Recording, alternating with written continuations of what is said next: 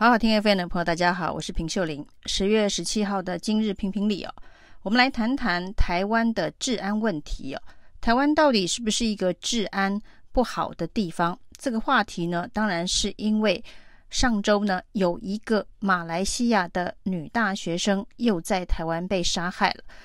对于马来西亚来说呢，这是两年内有第三位年轻的马来西亚女性在台湾遇害。其中两个是大学生，一个是来工作的。那年轻女性在台湾被杀害，所以呢，马来西亚的歌手黄明志就在脸书上批评台湾的治安哦，那还非常嘲讽的说，在台湾杀人不用偿命啊，所以呢，如果想要杀人没事的话，可以把人约来台湾杀害。这当然是一种情绪气愤之后的嘲讽谈话，那包括了马来西亚的留台的联谊会啊，也提出台湾治安不好，要申请国赔的相关诉求。那事实上呢，在台南的女大学生被杀害之后，的确呢，家属是有要求申请国赔，因为当时在台南长荣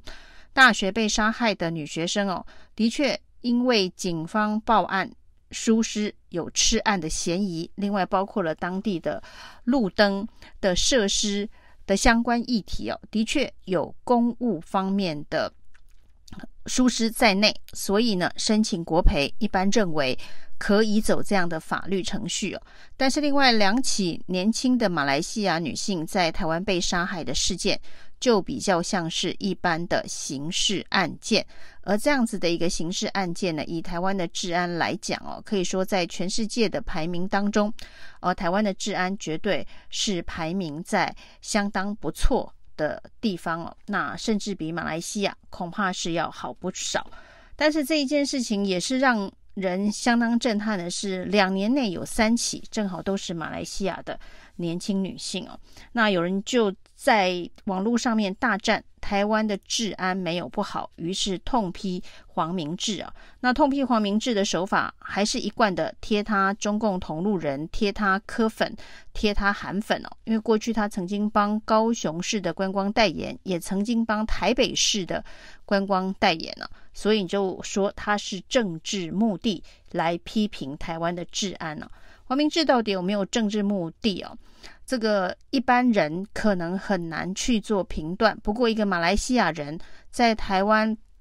呃，是相当红的歌手，他的这个商业目的，包括他之前的所谓的到高雄代言、到台北的观光代言，恐怕都是以商业目的为出发点，很难说他是挺个别政治人物。只是此时此刻呢，当然是在选举相当敏感的时间点。发生了这个不幸的悲剧，那他又是公众人物、意见领袖，所以呢，他跳出来痛批台湾的治安，马上就被民进党的网军侧翼联想到是要攻击民进党的执政哦，于是开始以柯韩粉、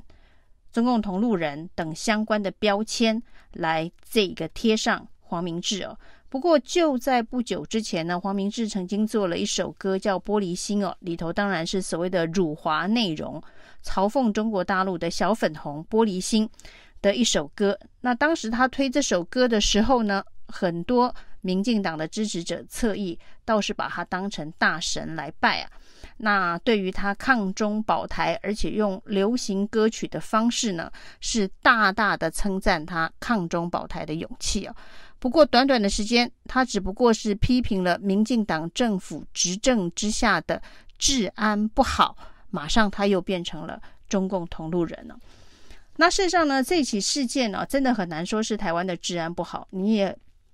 呃可以去评论黄明志的这个批评哦，不甚公允。但是呢，说他有政治目的，这恐怕是大可不必。那这件事情上面呢，如果不是治安问题，恐怕也是所谓的社会安全网问题。因为这名杀害女大生的嫌犯呢、后来回到自己的住处轻生哦。从他目前所供述为什么要杀害女大学生的论述当中哦，恐怕他也很有可能是一个思觉失调。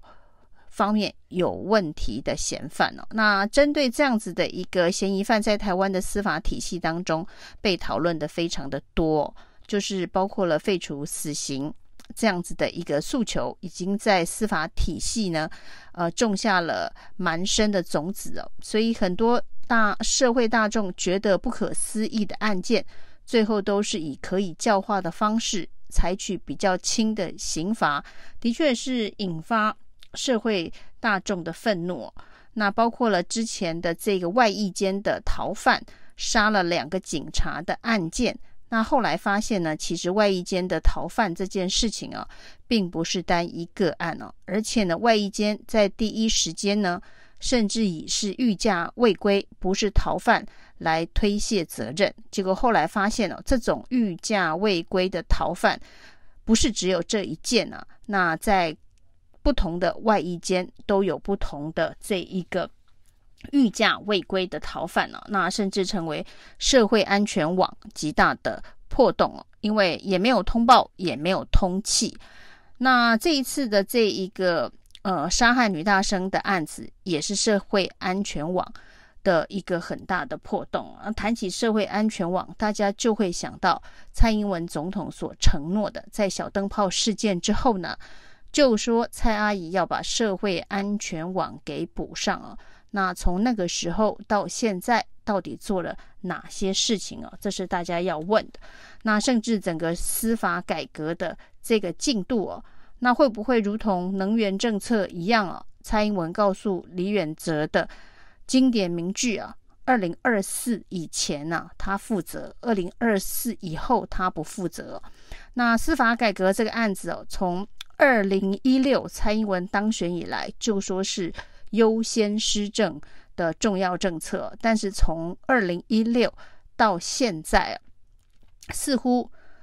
台湾人对于民进党政府司法改革的进度是非常不满的。包括了这个外役间的逃犯杀警案，这也是司法改革的一环呢。那中间呢，包括大家。所发现的这个外役间的遴选标准放得非常宽松，居然还是为了民进党的桩脚量身定做。那这个之后呢，现在又说要再缩紧哦。那另外呢，可以发现这个过去太阳花学运的时候，柳林伟这位社运人士啊，那当然犯下一些骚扰女性的案件，必须入监服刑。结果呢，他居然可以回到他之前曾经当住院住监狱医生的宜兰监狱去服刑啊。那这显然是他精心所策划，希望能够回到熟悉的地方呢，去服一个舒适的刑期啊。那种种这些司法改革为特权所开的小门，会让一般老百姓非常的不平。但是呢，为什么会有这样子的一个现象？蔡英文政府对于司法改革的决心跟推动的力道，是不是能够满足民意的需求？包括呢，为什么马来西亚普遍会认为台湾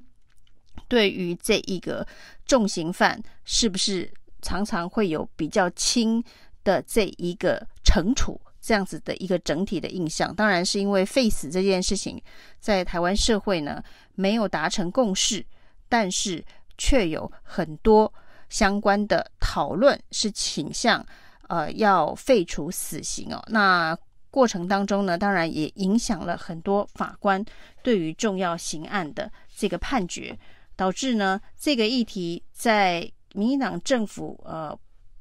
既没有真正的。敢去推动废除死刑，但是对于死刑犯的执行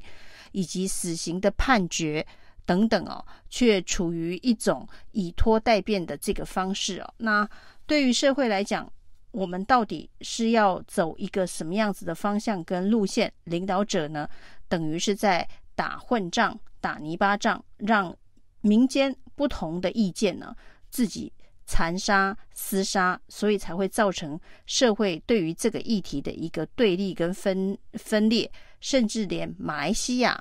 这些呃，其他国家的人也有这样子的一个感受，所以才会在这一次的事件之后呢，用这样子一个嘲讽的方式批评台湾的治安。那当然，这不是一个单纯的一个治安的问题，而是这个整体社会啊，对于司法不同的看法跟共识，呃，没有一致的方向跟路线呢，那才会有让外国人有这样子的一个印象。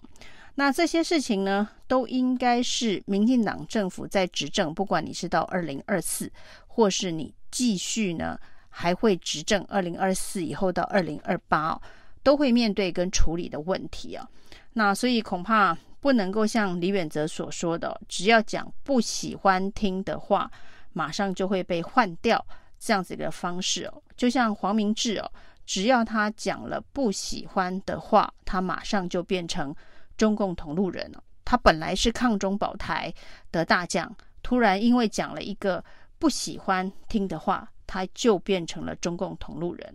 如果在台湾这样子的一个呃反对、批评、监督的力量的声音都没有办法出来的话，那这个改革恐怕就很难继续推动，会一直笼罩在民进党一言堂。网军出征的阴影之下。以上今天的评评理，谢谢收听。